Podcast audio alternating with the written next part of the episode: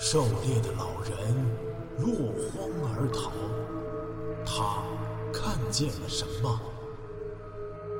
风景区内群蛇频频伤人，他们为何如此狂躁？装备精良的科考队出现在这里，又是为何而来？神秘的大自然到底在向我们隐瞒什么？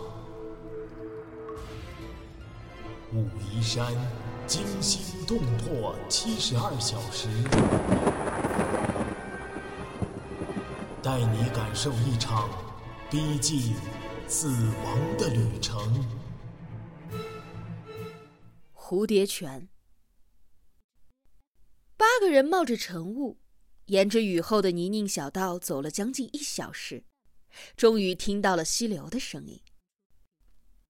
到了，这就是蝴蝶泉。陈阿南用竹杖指着前方。哇，这么宽，就像是一条河哎！走到西岸，彭三妹惊叹道：“昨天几个小时的雷暴雨，把溪流的面积扩大了几乎一倍。原本清澈平缓的溪水，因为夹带着上游泥沙的缘故，变得浑浊而又急促。”陈阿南来过蝴蝶泉两次，但是都没有什么收获，而且最近的一次也已经是四年前了。他满心希望着，希望这一次能有更多的发现。就从这里下去吧，大家小心一点，不要滑倒了。他指着面前的一道斜坡，招呼道：“他们身处溪流的西边，雾气弥漫在溪流的上空。他们当然看不到两公里之外的溪流东岸树丛里的那一辆北京吉普，江大林的车。哈姆森和盖尔照例第一批下了溪谷。昨晚，怀特已经悄悄地告诉了他们有关于蝴蝶的回忆，坚信这里就是他们的终点。现在，只需要仪器来证明了。其余六个人鱼贯而下。怀特不是不想走在最前面，而是意图避免引起陈阿南的注意。他觉察到了那个中国教授对于找矿的反感，在成功在即的时候，更要谨慎从事。他业余的时候喜欢看名人传记，多少威风凛凛的名字，就是因为在面临巅峰之时，某一个细节的处理不当，最后遭遇了滑铁卢。成为了后人的笑柄。这样的错误，他可不想犯。溪谷里的雾气很大，能见度只有几米，加上雨后湿滑的沙石地，每个人都小心翼翼。哈姆森和盖尔却脚步很快，消失在了迷雾当中。陈阿南等人则并排而行，怀特独自落在后面，他在用矿产工程师的眼光。打量着这块陌生的地方。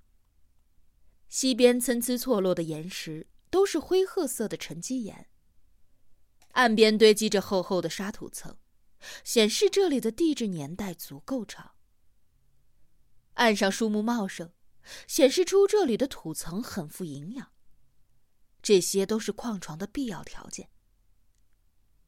不过，溪水太宽了，这将是施工的一大障碍。怀特一边盘算，一边扫视着浪花四溅的溪水，忽然听到身后有声响，回头一看，一个黑色的动物头露在水面上，正从对岸浮水过来，是条狗。怀特吃惊的停住脚步，盯着那条黑狗滑动四肢从溪流当中游过来。他原先并不知道狗游泳有这么好。黑狗在他身后几米的地方上了岸，抖了抖湿淋淋的皮毛，汪汪的叫了两声，就冲着他小跑过来。怀特一眼就看到了狗项圈上系着的塑料袋，袋子里面似乎有一张纸条。狗的叫声惊动了其他人，他们回头看去，看见那条狗正绕着怀特，呜呜的嗅着他的裤脚，怀特在抚摸着他的头。这狗哪儿来的？众人走近之后，彭三妹抢先问，她的声音带着惊喜。怀特耸耸肩，从对岸游过来的，好像是条牧羊犬啊。我说不上名字，它很乖啊，看来是人驯养的。彭三妹家里养过宠物犬，多少懂一点狗的品种和习性。其他的几个动物专家。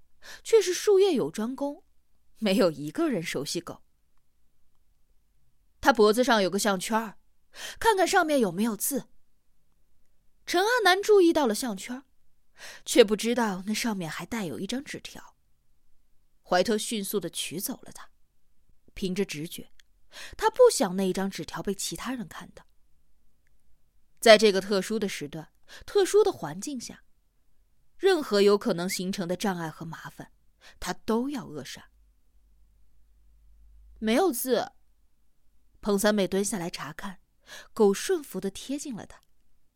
肯定是和主人走失了，可能是哪一个看林员养的。三妹啊，你带着他在后面吧，别让他影响了工作。陈阿南挥了挥手，继续前进。他不想为这些小事儿耽误时间。彭三妹怜惜的摸了摸他背上的乱毛，柔声的说：“可怜的狗啊，你饿了吗？可能是昨天下雨时走失了，在外面流浪了一夜。你看，他的腿啊，似乎受伤了。”怀特没有跟随大家，而是停了下来，算是给自己找了一个借口，留在队伍的后面。他对寻找两栖动物毫无兴趣。此刻，前方走着的四个人已经开始进入了工作的状态。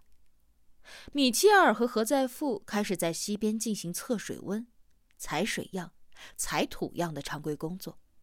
陈阿南则独自走在前面一点，不时的用竹杖往溪边石头上敲敲打打，偶尔蹲下来用手电筒往岩缝间的洞口里照射。山姆跟在后面，扛着摄像机一刻不停的拍摄着。卫星电话突然在怀里震动了，他把来电调成了震动模式。是哈尔森。怀特装着不经意的走出几步，瞥了一眼彭三妹，她正背对着自己蹲在地上，拆开一袋牛肉干喂狗。他迅速的接通了电话，发现了一处异常点。电话里哈姆森的声音很兴奋。知道了。怀特努力的控制住情绪，压低声音，继续。说完就挂了电话，收了起来。没错，就是这里了。队伍继续走走停停，绕过了一大块岩石群时，那只狗突然对着溪流恶声恶气的叫了起来。彭三妹柔声的安抚他也没有用。怀特依靠岩石的遮挡，取出了那张皱巴巴的纸条。展开一看，却傻了眼，是汉字。此时此刻，当然没有请教别人的道理。管他是什么呢？怀特随手将纸条揉成一团，丢进了溪流里，瞬间被冲得无影无踪。电话又来了，哈姆森这一次的口气不再是兴奋，而是有一点忧心忡忡。詹姆斯。有点不对啊！你猜怎么了？我发现了至少五个异常点。好极了，不，从来没有过。你知道，我干这行可十几年了，从来都没有发现这么密集的异常点，就在一百米内。还有，伽马辐射居然高达了两千毫西，两千！怀特震惊不已。毫西是毫西弗的简称，毫西弗是辐射剂量的国际标准计量单位。一般来说，铀矿勘探时找到超过一千毫西弗的异常点，就意味着可能有大型矿床的存在。你确定没有搞错吗？你听我说，要么这里一个月前刚刚爆炸过核弹。